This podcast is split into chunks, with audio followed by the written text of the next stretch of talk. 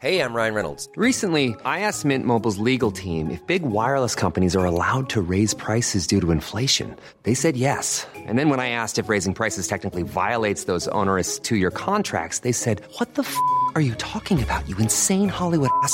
So to recap, we're cutting the price of Mint Unlimited from $30 a month to just $15 a month. Give it a try at mintmobile.com slash switch. $45 upfront for three months plus taxes and fees. Promo rate for new customers for limited time. Unlimited more than 40 gigabytes per month. Slows. Full terms at mintmobile.com.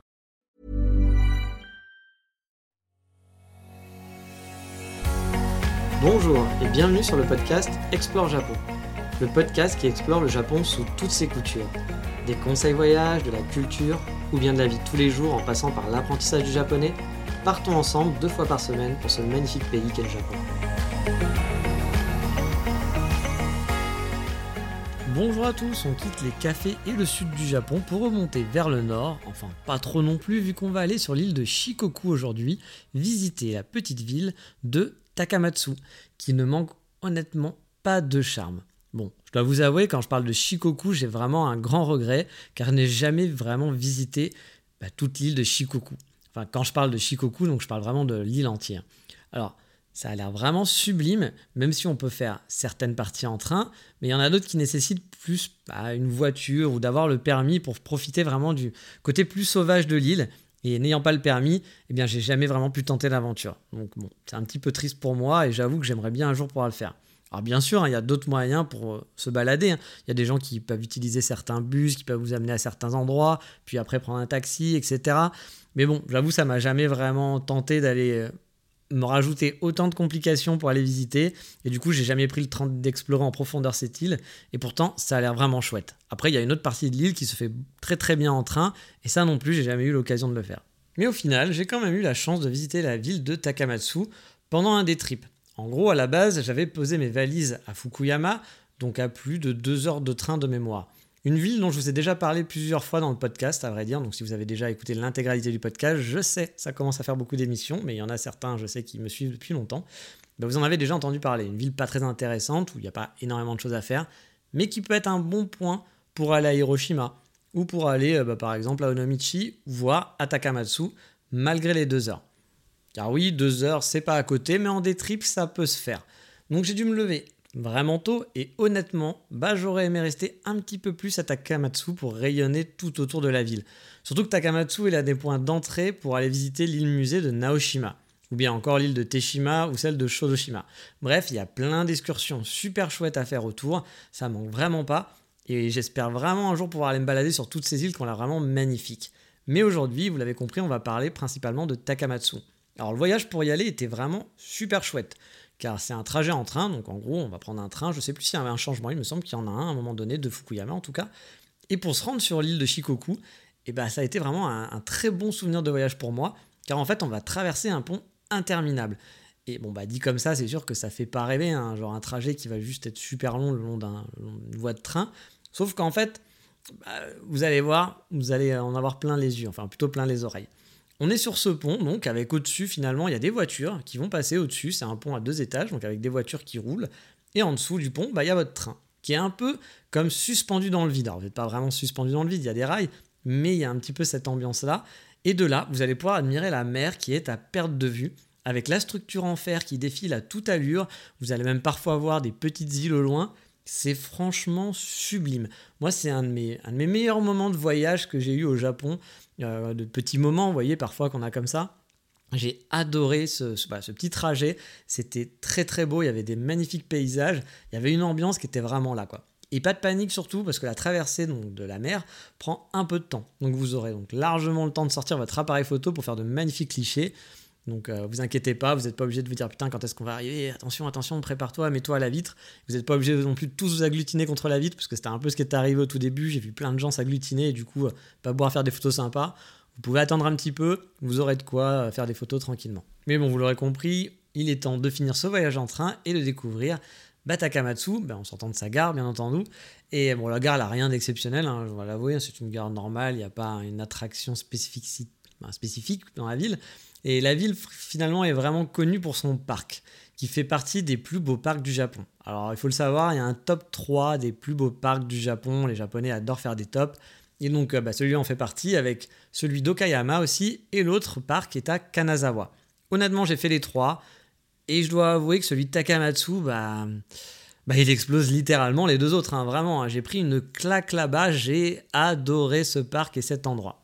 À la base, pour vous dire, je pensais rester une ou deux heures. J'avais déjà fait les deux précédents parcs que j'avais plutôt plus ou moins apprécié, on va dire. Celui d'Okayama, j'avais bien aimé, l'autre un petit peu moins à Kanazawa. Donc je m'attendais voilà, à me dire je vais rester 2-3 heures dans le parc grand max, histoire de faire quelques photos, et après je prendrai le temps pour explorer la ville. Et bah finalement j'ai quasi passé ma journée dans le parc sur place, j'ai vraiment adoré. Mais bon, avant ça il y a quand même tout le chemin de la gare jusqu'au parc qui est déjà finalement très sympa à faire. On va traverser un long Shotengai. Donc le Shotengai, vous le savez peut-être maintenant, c'est donc les marchés qui sont couverts et qui est vraiment sympathique. Celui-là, il est vivant, ce qui n'est pas toujours le cas des Shotengai au Japon. Bah, les Shotengai, comme vous le savez, c'est donc des marchés couverts. Et il y en a certains qui sont quand même plutôt vieillissants. Alors bien sûr, ça peut avoir son charme, le charme de l'ancien, etc. Mais souvent, ça va être synonyme de mort des petits commerces. en gros, on va surtout trouver des, bah, des commerces avec des portes closes ou des, petits vieux qui vont tenir euh, des commerces un peu à l'arrache, euh, comme s'ils étaient dans leur garage. Et on se dit, bon, ils vont tenir jusqu'à leur fin de vie, et après, bah, personne va récupérer finalement le local. Et on sent que petit à petit, le quartier est de moins en moins animé. Moi, j'en ai vu certains des Shotengai comme ça. il y en a d'autres qui sont très animés, d'autres qui, comme celui de Kyoto, le plus connu, qui est très touristique, ou celui d'Osaka aussi, qui est très touristique. Euh, bah, il y en a d'autres, par contre, effectivement, on sent que bah, les touristes sont pas là et que, et que bah, même la vie de quartier n'est pas trop sur place. Bah, là-bas, en fait, la vie de quartier, elle est vraiment bien présente. Voilà, c'est vraiment pas le cas. Il y a du monde, c'est animé. Euh, alors, il fait vieux aussi, hein, mais il y a du monde qui circule dans les commerces. Euh, et il y a même des, enseignes qui sont très connues et qui ont pignon sur rue dans le Shotengai. Je vais vous en parler un petit peu après, justement. Et donc, vous allez être surpris parce que bah, d'habitude, vous le savez, hein, quand on arrive dans une ville, on va où? On va dans un café. Mais cette fois, bah, j'en ai pas à vous recommander de spécial. Alors, je ne sais plus si j'en avais pas trouvé ou euh, si euh, ceux que j'avais repérés un peu avant bah, étaient fermés. Mais au final, j'ai souvenir d'avoir fini au Starbucks dans ce fameux Shotengai. Donc comme quoi, je vous le dis, il y a même un Starbucks en plein milieu du Shotengai, donc c'est qu'a priori, si Starbucks est implanté là-bas, c'est que le quartier est plutôt vivant. Enfin, en même temps, au niveau des cafés, je vous moins un peu, car l'après-midi, j'avais testé un café qui s'appelait Umi, dans un lieu vraiment sympathique et assez atypique. Euh, alors, c'est pas vraiment sur le trajet pour vous rendre au parc, hein. c'est plus, vous allez dévier en vous rendant là-bas, mais vous pouvez toujours le noter si vous suivez une autre direction, ou alors si après le parc vous voulez vous balader un petit peu ailleurs. Alors soyons honnêtes, j'ai pas un souvenir impérissable de la qualité du café ni du dessert que j'avais mangé là-bas. Je me souviens même plus ce que j'avais mangé, mais je sais que c'était pas foufou. Par contre, le lieu était vraiment chouette. C'est un genre d'entrepôt en bois, un vrai vieux entrepôt. Il faut prendre un tout petit escalier qui grince pour arriver à l'étage. On a l'impression de traverser des bureaux au départ et on arrive tout au fond dans un endroit très grand, super cosy. C'est vraiment un endroit parfait pour se poser qui fait un peu old school avec pareil du parquet en bois un peu vieux. J'avais vraiment adoré. Et à ce propos de ce quartier, bah justement ce quartier est assez sympa, il donne sur la mer et des docks. J'ai beaucoup aimé l'ambiance. Alors c'était pas très grand, mais il y avait plein de petits et vieux entrepôts ou vieilles maisons qui étaient réhabilitées, souvent en restaurant ou en autre boutique. C'était vraiment une chouette balade, avec une ambiance vraiment atypique comme je le disais. Et juste à côté, il y a un parc avec un petit château qui est pas très loin, que j'ai pas eu le temps de visiter hélas, mais ça avait l'air aussi mignon. Mais bon, je peux pas vous en parler plus que ça parce que la nuit bah, commençait à tomber et euh, j'avais un peu peur de louper mon train, donc j'ai voulu me presser un petit peu. Puis je voulais en plus faire la, faire la jetée qui est à côté de la gare avant de partir. Donc euh, je suis pas resté. Puis a priori, je pense que de toute façon, euh, le château devait être fermé vu l'heure qu'il était. Mais on va revenir à l'attraction principale qui est le Ritsuri Koen. Donc le Ritsuri Koen, c'est le grand parc qui est donc considéré comme l'un des plus beaux parcs du Japon. Et honnêtement, ils ont totalement raison là-dessus. J'ai vraiment été bluffé. Alors déjà, le parc est vraiment grand. Il est en quelque sorte coupé en deux, on va dire. Il y a une partie qui va être un côté qui va faire jardin à la japonaise et un autre qui est un, parc, un jardin plus européen. Et franchement, c'est un régal que d'arpenter tout le parc. J'ai fait sur place des photos super cool. C'est aussi pour ça, je dois l'avouer, que je suis resté si longtemps. Mais en plus du fait qu'il soit grand et beau, bah il y a aussi en plus l'ambiance tout autour. En fait, derrière ce parc, il y a une grande montagne en arrière-plan avec une forêt qui est juste sublime. Ça vous donne une vraie ambiance dans le parc, une vraie claque. Moi, j'ai adoré, vraiment. C'est un vrai petit bonheur que de se laisser aller à arpenter toutes les petites allées. Vous allez suivre des plans d'eau, des petits cours d'eau. Euh, franchement, je me suis régalé ce jour-là, surtout si vous aimez faire des photos, que ce soit des photos bah, parc de nature, mais aussi des photos des Japonais qui sont un peu excités dans ce parc ou qui vont être en kimono, des genres comme ça. Enfin, c'était vraiment chouette. Il y a des carpes, il y a des hérons, il y a des ponts à la japonaise, vous en doutez. Il y a des endroits qui sont plus un peu en hauteur, qui vous permettent de prendre des photos en hauteur aussi du parc. Il y a une maison de thé qui est magnifique, qui donne sur un petit lac. Il y avait, donc, comme je vous disais, des couples en kimono ou d'autres qui étaient en tenue de mariage. Bref, c'était vraiment chouette pour faire des photos. Il y avait aussi plein de gens qui pique-niquaient sous les sakuras, euh, parce que dans la partie plus européenne, il y avait des grands espaces, euh, genre des pelouses en gros en quelque sorte, et euh, avec des enfants qui jouaient et tout, c'était super cool. Bref, juste pour le parc, ça vaut vraiment le coup d'aller à Takamatsu. J'ai vraiment adoré ce parc et j'adorais y retourner. Il y a des endroits parfois où vous allez au Japon, vous aimez bien, mais vous allez vous dire, bon, le prochain voyage, j'ai pas spécialement envie d'y aller une, une nouvelle fois, je vais découvrir d'autres choses. Si on me disait, allez, on va à Takamatsu, je dirais, ok, let's go même si le parc, je pense qu'on n'aura pas évolué beaucoup. Je sais que j'avais passé un très bon moment et en plus, j'aimerais bien le faire bah, découvrir à d'autres amis, à des choses comme ça. Ça me ferait vraiment plaisir parce que j'avais vraiment kiffé ce parc. Et même la ville en elle-même. Honnêtement, j'ai bien apprécié la ville. Elle n'est pas bien grande et habituellement, je dois l'avouer, je préfère les grandes villes. Par exemple, moi, Tokyo, j'adore. J'adore les très très grosses villes. Bah, quand j'étais sur place, je sais plus pourquoi, je m'étais posé la question de savoir bah, si j'aurais si je pouvais vivre là-bas. Parce que je sais que moi, les petites villes, c'est pas forcément mon truc, et ça reste quand même une petite ville. Et bah, je m'étais dit que j'avais quand même eu un petit coup de cœur pour la ville et que ça devait être quand même bien agréable, surtout si vous aimez pas trop les grosses villes, d'habiter à Takamatsu parce que bah il y a la mer, il y a la montagne, il y a un grand parc. Euh, bon, vous êtes un petit peu loin effectivement d'autres grandes villes, etc. Mais bah, il y a un charme. Alors après, vous attendez pas à avoir des gros centres commerciaux, etc. et autres. Hein, C'était pas non plus euh, l'ambiance de la ville, mais il y a un petit charme qui fait que je m'étais dit ouais, ça pourrait être chouette. Ça semblait voilà agréable, paisible c'était une bonne ambiance. Mais bon, en même temps, au Japon, il y a beaucoup de villes où je me sens bien. Donc je ne sais pas vraiment si ça peut être vraiment pris comme une référence parce qu'il y a plein d'endroits où je pourrais habiter. Même une ville comme Onomichi qui est tout petit, toute petite, je me, sens, je me ferais chier quand même à Onomichi hein, parce qu'il n'y a pas beaucoup de restaurants, de cafés, de magasins, etc. Et moi j'aime bien quand ça bouge. Mais la ville est tellement belle qu'il y a un charme. Tu dis pourquoi pas? Après, donc on va revenir un petit peu à la visite de Tagamatsu. Euh, autre point, donc un passage qui est très proche de la gare, c'est la petite marina qui permet d'avoir une belle vue sur la mer. Moi, j'ai vu un très beau coucher de soleil sur place. Et de, voilà, là-bas, vous pouvez admirer bah, les îles qui sont loin, le, balai des bateaux, etc. A un petit côté romantique qui est pas mal. C'était franchement plaisant de faire une dernière balade avant de prendre le train, de repartir, parce que la gare est vraiment toute proche, elle n'est pas très loin. Il y a aussi un centre commercial, il me semble, qui est à côté, mais bon, j'ai pas vraiment tenté de l'explorer, il me donnait pas vraiment envie. Euh, ça n'avait pas l'air d'être foufou.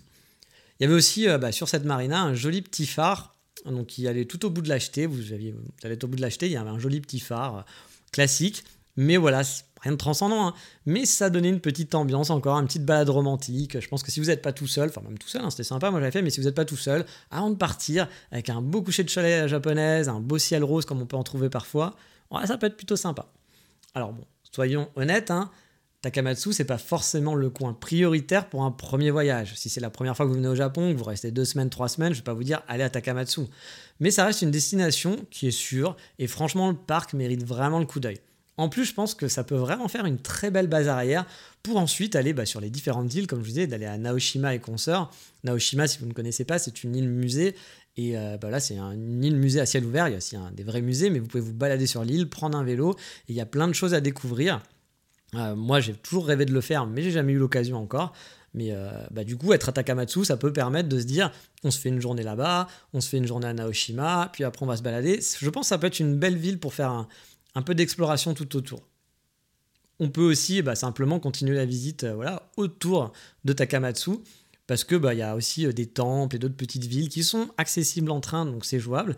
Ou alors explorer un peu plus Shikoku. Voilà, franchement, si j'ai l'occasion une prochaine fois, je pense que je le ferai euh, parce que ça doit être assez chouette. Mais voilà, pour ma petite journée sur Takamatsu, c'est qu'une journée, donc on va pas faire trop trop long. Il y a sûrement beaucoup plus à voir, hein, bien sûr, à explorer, mais voilà, c'était un des trips et que j'avais en plus 4 bah, heures de trajet aller-retour, donc j'ai pas pu tout faire. Et au passage, je le dis, je l'ai dit plusieurs fois dans ce podcast, je conseille pas forcément de faire des day trips avec autant de trajets. Une fois de temps en temps pendant les vacances, pourquoi pas Mais je vous, conseille, vraiment toujours de prendre le temps de rester sur place et pas de vouloir tout faire. Je sais, hein, souvent on a envie de passer, de faire plein de choses, on a envie d'aller à tel endroit, à tel endroit, de voir tel truc, parce qu'il y a plein de choses au Japon qui sont hyper intéressantes. Mais du coup, en rushant un petit peu les lieux, bah souvent on va passer à côté du charme de l'endroit et bah, voilà, on va voir les attractions principaux, on va faire une rue et puis hop, il va falloir vite rentrer parce qu'on n'a pas le temps. Et j'ai déjà vu des gens justement bah, ne pas aimer Hiroshima ou ne pas aimer Osaka parce qu'ils ont essayé de le rusher, c'est-à-dire d'aller d'Hiroshima en, étant à Kyoto, je crois que c'est 2h30 de trajet si je dis pas de bêtises. Donc bah forcément, on est obligé de faire ça en vitesse. En plus, si vous voulez passer à Miyajima en plus, voilà, c'est quasiment, je vais pas dire impossible, mais vous allez pouvoir passer 2 heures à Miyajima, 2 heures à Hiroshima. Vous n'allez pas kiffer Hiroshima, réellement, si vous faites ça. Alors que si vous prenez le temps de découvrir la ville, d'un peu explorer, bah vous allez déjà plus l'apprécier. Mais bon, comme j'ai dit, c'est fini pour Takamatsu. Il est temps de passer, comme d'habitude, vous le savez, au coup de cœur du moment.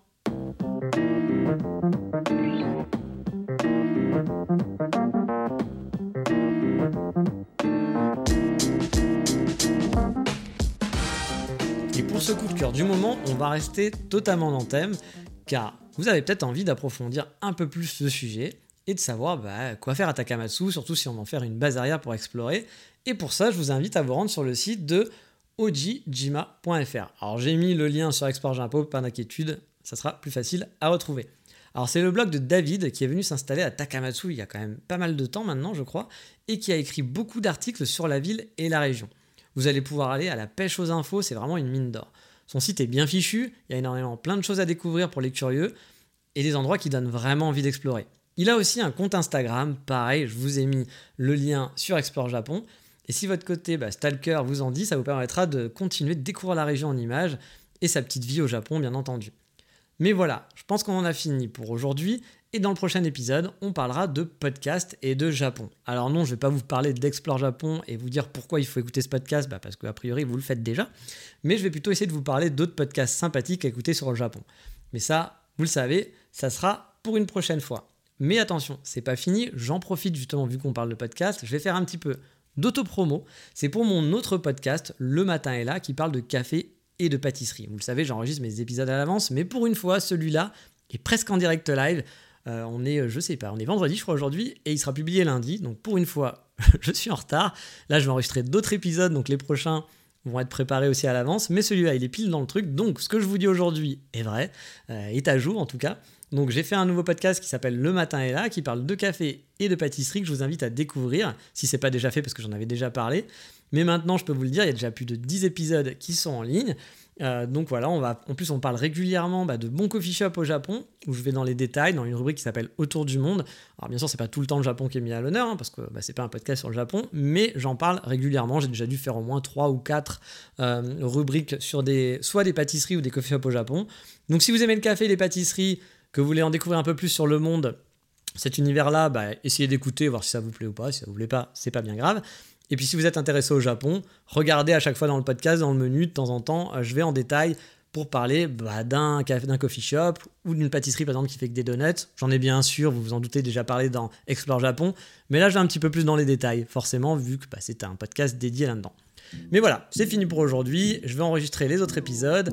Et je vous dis donc à la semaine prochaine. À bientôt. Ciao, mata, bye bye.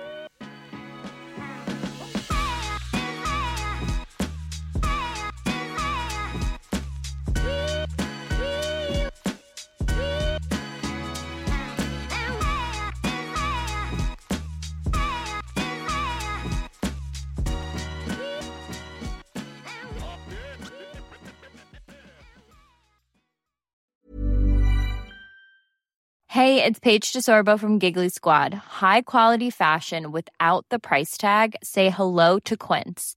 I'm snagging high-end essentials like cozy cashmere sweaters, sleek leather jackets, fine jewelry, and so much more. With Quince being 50 to 80% less than similar brands. And they partner with factories that prioritize safe, ethical, and responsible manufacturing. I love that. Luxury quality within reach. Go to quince.com slash style to get free shipping and 365 day returns on your next order. Quince.com slash style.